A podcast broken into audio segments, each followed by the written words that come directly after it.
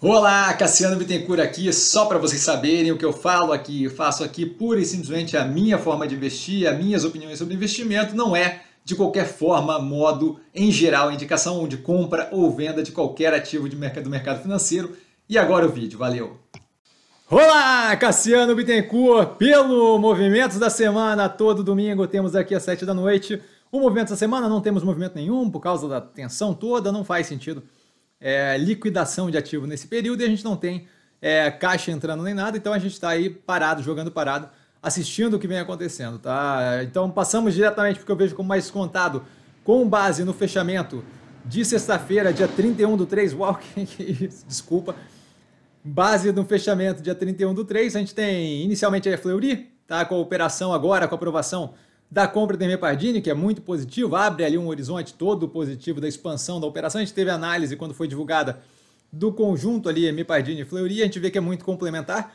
E GTI 11, Iguatemi, com uma operação que a parte de shopping já está batendo recorde na margem EBIT, da parte de varejo ainda puxando negativamente o, o, o consolidado como um todo, mas justamente porque é um investimento que visa o crescimento e a expansão da operação médio e longo prazo, e o Iguatemi 365 ele atuando em cidades nas quais não temos o shopping presente, mas temos possibilidade de venda com o Iguatemi 365, mais do que isso, com a, a, adição de marcas que não estão no shopping, mas tem ali criação de um vínculo conosco, tá?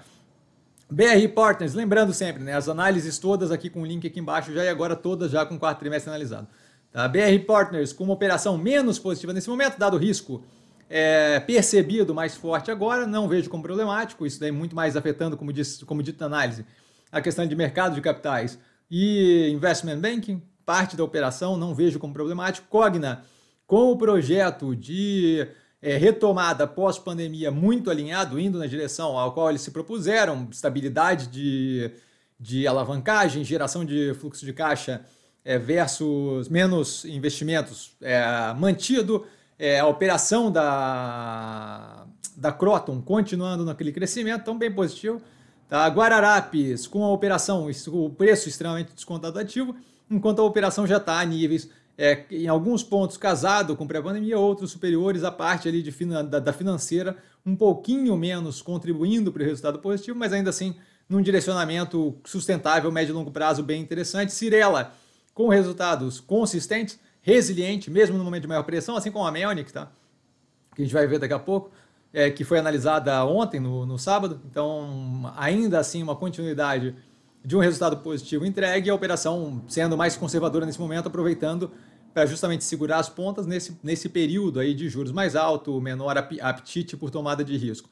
Tá? Multilaser, com um momento mais complexo de avaliação, ainda assim o preço extremamente descontado, até por isso não temos ali a retirada do capital da operação, tá? simplesmente a manutenção. Então, para aumento de posição, não acho que é o momento essa operação, mas é, para quem não tem a operação no portfólio, por exemplo, dá uma bicada, não vejo com problema, e a gente mantém justamente a nossa posição ali dentro, dado que o... vemos ali a possibilidade bem considerável de sobrevivência do ativo médio e longo prazo, com justamente a, tirando o proveito de toda aquela construção de um portfólio de produtos mais amplo, tá? e a diversificação disso, operação bem focada agora em geração de caixa e redução é, de estoque, manutenção da operação focada na sobrevivência.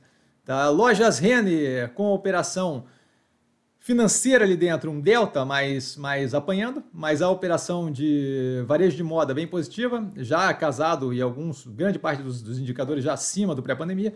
Então, assim, não faz sentido a gente ter uma operação precificada abaixo do momento mais grave da pandemia, nesse momento agora onde temos aí lojas abertas, operação rodando, com números acima do final de 2019. Tá? A Zemp vem entregando consistentemente resultados bem positivos, melhorando a cada momento. Esse último agora foi bem, bem positivo, com contínua redução de custo da mercadoria vendida como proporção da receita líquida, o que mostra ali a continuidade da melhoria da operação, a expansão pro, do Popais indo muito bem, não vejo qualquer racional da precificação que a gente tem atual. A OPA 4 numa situação delta menos é, pressionada, mas parecida com a da Multilaser, de ter tido um trimestre comercialmente, operacionalmente não positivo, de modo a justamente ter todo um retorno ali para ser feito, ainda assim a precificação não bate com o que temos ali. É, quando eu projeto a operação para frente, eu vejo a, a, expansão com a Rothes, a melhoria do quadro operacional financeiro que ela consegue fazer, dado que ela sabe lidar com aquilo, um trimestre ou outro que tenha afetado negativamente a operação, não faz da operação algo que valha aquele preço ali que beira a falência. Tá? Neoenergia, operação rodando muito bem, com crescimento agressivo, muito positivo desde a abertura de capital e o preço abaixo dos preços do IPO. Não, não tem muito mais explicação para ser exigido aqui. As análises, é aqui embaixo o link, né? E aí na, no, na descrição da análise lá tem todos os vídeos já feitos desde o IPO.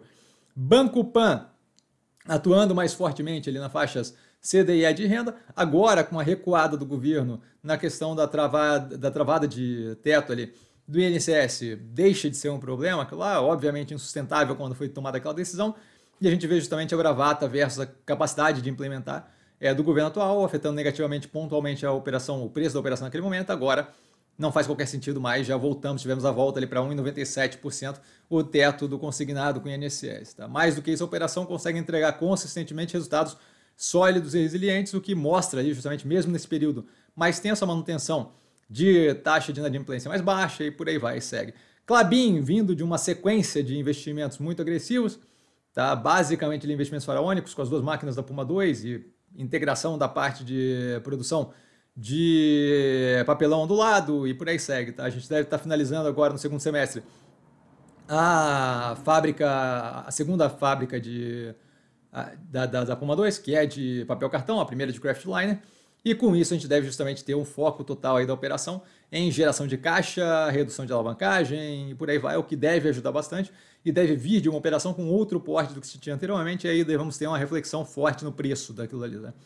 Modal Mais, a operação deve se transformar na XP. A gente teve é, recentemente agora a votação de aprovação ali da combinação dos negócios com a XP. É, não, não saberia dizer ainda, não ficou muito claro se aquilo ali já implica na substituição das ações ou não. A gente deve ter comunicados aí para frente do, do, do, qual é a implicação específica, tá? Mas a gente não teria nenhum problema de mudança aqui para XP ou não. Isso foi dito, inclusive, nas análises da XP que já estão no canal.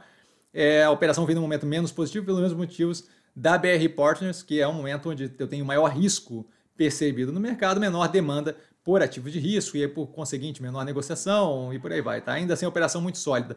Mobile, com o resultado entregue muito alinhado com o que a gente tinha esperado desse movimento todo de melhoria contínua, de, de, de ajustes ali né, sendo feitos para se tornar cada vez mais digital, físico com digital. Tivemos aí um trimestre de geração de caixa, o anterior a gente teve a, a, a, o final do cash burn, da queima de caixa, agora tivemos geração de caixa com continuidade da melhoria dos custos, por exemplo, de logística versus é, receita líquida da operação e tivemos melhoria nas margens de contribuição em todas elas, sem exceção, tá? como comentado na análise. Mega, Ômega Energia, operação com espaço para crescimento, para continuidade de um crescimento, já mostrou em momentos é, de crescimento necessário muito mais agressivo, que sabe o que está fazendo ali na questão de projetos de campos eólicos, fotovoltaicos, agora é, com toda a expansão ali para os Estados Unidos, né, com a Goodnight One no Texas, com a possibilidade de parceria com a Actis, se não me engano, é, inglesa, é, como operação de suporte no financiamento. Então, não vejo qualquer motivo, é, um ou outro resultado recente mais pressionado pelo Laninha, se não me engano, e pelos preços de energia um pouco mais baixos, mas é algo pontual, momentâneo, que eu não vejo afetando o médio e longo prazo da operação. Ocean Pact, a menina dos olhos do portfólio, veio com resultado muito direcionado naquilo que a gente vem falando, a gente deve ter melhoria contínua nesse resultado à medida que a gente vai vendo a continuidade da evolução com o, engate ali desses investimentos feitos no momento de maior risco, que justamente pagam agora com escassez de embarcações no mercado e a gente tendo as que tem disponível com um crescimento de tamanho representativo no mercado, mais do que isso, aumento contínuo de diária média paga por, por locação desses barcos. Então estamos um posicionamento ali ridiculamente muito positivo, mostrou nesse último trimestre a capacidade de lidar com o endividamento, o fluxo de caixa positivo, zero preocupado aqui, tá? Log, a operação não consegue construir galpões tão rápido quanto consegue locar, eu sei que eu sempre falo isso, mas é obviamente é básico aí, mostra claramente a positividade da operação, não faz qualquer sentido que a gente tenha qualquer tipo de receio com relação a ela. A gente teve uma redução na margem líquida pelo crescimento por alavancagem, a mesma coisa que acontece, por exemplo, na MIPAR, tá? que a gente analisou aí no final de semana. Neogrid, empresa, veio depois da troca de, de CEO com foco na operação como um todo focada nas partes mais lucrativas, o que tem resultado em uma mudança aí, é, de direcionamento que acabou afetando num primeiro momento operação financeira, o que é mais do que normal, e agora a gente começa a ver, é, não de forma linear, mas paulatinamente ali indo numa direção de sustentabilidade, a gente deve ver a melhoria contínua. Ah, se não me engano, até o final do ano, começo do próximo, a gente deve estar ali numa velocidade de cruzeiro muito mais positiva do que hoje. A Melnick, que foi analisada ontem, aí no, no, tá no, no, canal, a análise, a operação tem que ser vista com um horizonte um pouco mais longo, dado o tamanho menor da operação de construção civil. Então tem trimestres ali mais positivos, menos positivos, com menos lançamento, com mais lançamento. É, de qualquer forma, quando a gente olha o último ano, a gente vê uma evolução de uma operação num ano bem mais pesado para a construção civil e ainda assim ela é resiliente, entregando ali lucratividade no mesmo nível do mesmo período do ano passado. MRV com um caminho um pouco maior para ser feito para atingir a melhoria, de qualquer forma, é, andando naquela direção e com preço completamente descontado, graças ao desespero generalizado do mercado, quando vê qualquer tipo de resultado um pouco mais negativo.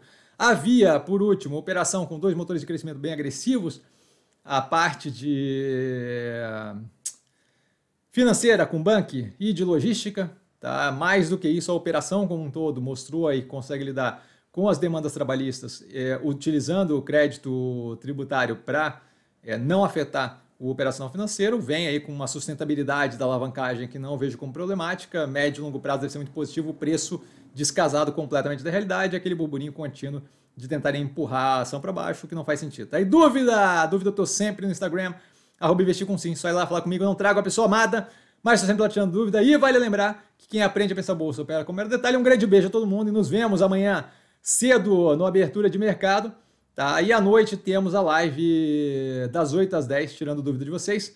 É, basicamente entrar lá e perguntar e questionar no chat, que eu vou respondendo uma a uma por duas horas direto, das 8 às 10 da noite. Valeu, galera, beijão!